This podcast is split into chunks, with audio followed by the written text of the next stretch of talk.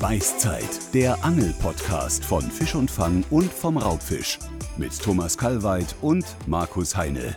Guten Morgen oder guten Tag zusammen. Hallo Thomas, das ist der 13. Dezember und das 13. Türchen unseres Beißzeit-Adventskalenders wartet auf dich. Du darfst es nämlich heute aufmachen.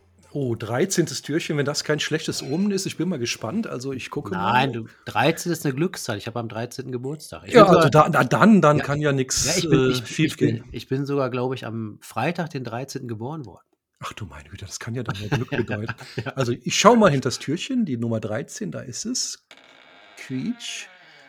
Oh, Markus, ja, ein ambivalentes Thema. Verlust, Oh. Verluste beim Angeln.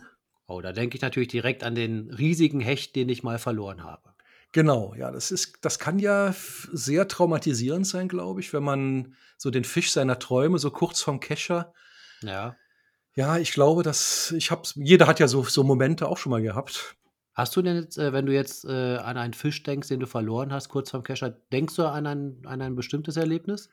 Ach, mir fallen da spontan zwei ein. Eins mit dir, Lacher See, unsere erste Riesenschleie. Oh, die war, die, die war aber auch verdammt groß. Ja, genau, das war auch irgendwie mit der Posenroute und bis an die Oberfläche. Das war ein U-Boot, also zehn Pfund könnte die gehabt haben. In der Erinnerung, Ja. die wird ja immer größer, ist ja logisch. Und dann hat sie einen Schwanzschlag getan und ist abgepatscht. Und ja, das tut, das ist bis heute noch.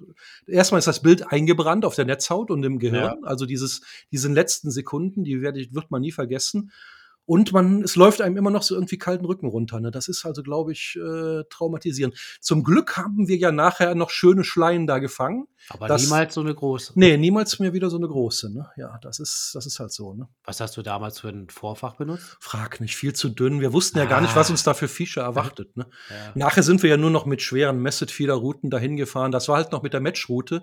Und Ja. dann auf einmal so ein U-Boot da dran am, am 16er Haken mit, was weiß ich, für ein Vorfach. Und ja, brutal auf jeden Fall. Ja, ich glaube, es gibt aber schon so Angler, die, wenn die so einen Fisch verlieren, dass die dann echt äh, vielleicht ihr Leben lang damit hadern, oder? Ja, das kann ich mir vorstellen. Wenn du da so einen riesen Karpfen oder einen riesen Hecht verlierst, dann freust du dich einfach nicht mehr über, über Fische, die kleiner sind. Das ist so. Wenn du, du hattest einmal die Möglichkeit, den Fisch äh, ähm, äh, zu landen und äh, du hast es verbockt. Am schlimmsten ist ja, wenn man es wirklich selbst verbockt hat. Ne?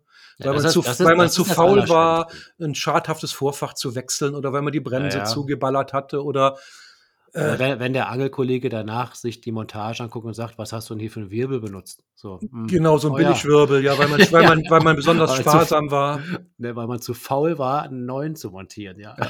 ja. ja, das, das tut dann, glaube ich, das tut dann richtig weh. Ich kann, jeder kennt so Momente, also ich glaube, da, äh, da ist keiner frei von. Ne? Aber das macht ja auch so ein bisschen die Magie des Angelns aus, ne? dass man da mit Monstern Ja. kämpft, äh, die dann auch die Kraft haben, sich loszureißen und auch, der, dass der Fisch eben auch eine reelle Chance hat. Ne? Dass nicht jeder Fisch 100% gelandet wird, sondern dass der auch mal eine Chance hat zu entkommen. Ne?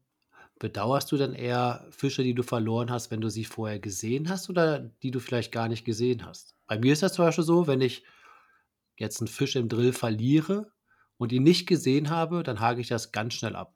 Das ist für mich, äh, ja, das, das kann ich ganz schnell verarbeiten. Wenn ich ihn natürlich kurz vom Kescher habe und äh, ja, das wäre jetzt mein Personal Best, dann hadere ich da schon länger mit. Ja, es ist ja logisch, weil man denkt ja dann schon während des Kescherns, ah, wie geil, den habe ich jetzt gefangen, Foto, ich bin der Tollste, ich bin der Größte. Und wenn man ihn dann verliert, dann Mhm. ist das, glaube ich, so ein richtiger Tiefschlag. Äh, wenn der gleich nach dem Anhieb dann abreißt oder sowas, dann kann man das ja noch verschmerzen. Man kann, ich rede mir dann immer ein, war eh nur ein Hänger, äh, war vielleicht Ja. auch gar nichts dran und äh, oder der Fisch hing am Grund fest oder irgendwas, äh, redet man sich dann ein. Aber wenn man ihn gesehen hat, äh, ja, Ja, das ist glaube ich, das ist dann so ein, so ein, so ein, so ein, so ein ganz, ganz schlimmer Moment.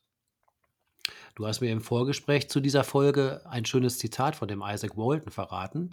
Das lautet: Man kann nicht verlieren, was man nie besessen hat. Genau, das ist ein tröstliches Zitat, weil der hatte auch schon damals vor hunderten Jahren Angler gekannt, die ihr ganzes Leben lang ge geklagt haben und rumgeweint haben, dass sie einen großen Fisch äh, verloren haben. Und dann, wenn man eigentlich drüber nachdenkt, hat man diesen Fisch ja nie besessen. Nie. Mhm. Und was man nie besessen hat, kann man auch nicht verlieren. Das ist vielleicht, äh, ja, es ist schon sehr philosophisch. Man, da muss man Ja. ein bisschen, ja, man muss ein bisschen drüber nachdenken. Aber so war der alte Isaac, ne, der hat da Dinger rausgehauen, da kann man auch mal ein paar Tage drüber nachdenken. Und man kann eigentlich den Anglern nur wünschen, dass sie nicht äh, ihren persönlichen Moby Dick-Moment erleben, oder? Ja, das ist das, dass man dann sein ganzes Leben lang wie Captain Ahab ganz äh, durchgedreht nur noch einem Fisch hinterher angelt. Aber das gibt's ja. Es gibt ja Leute, die haben mal einen riesen Fisch verloren mhm. und, und widmen dann ihr ganzes Leben ganz verbissen eben diesem einen Fisch oder dieser, diesem vermeintlichen Fisch, den sie mal an der Angel hatten. Äh, ja, ob das so Spaß macht, ist eine andere Frage. Ist beim Captain Ahab ja auch schlecht ausgegangen. Ne?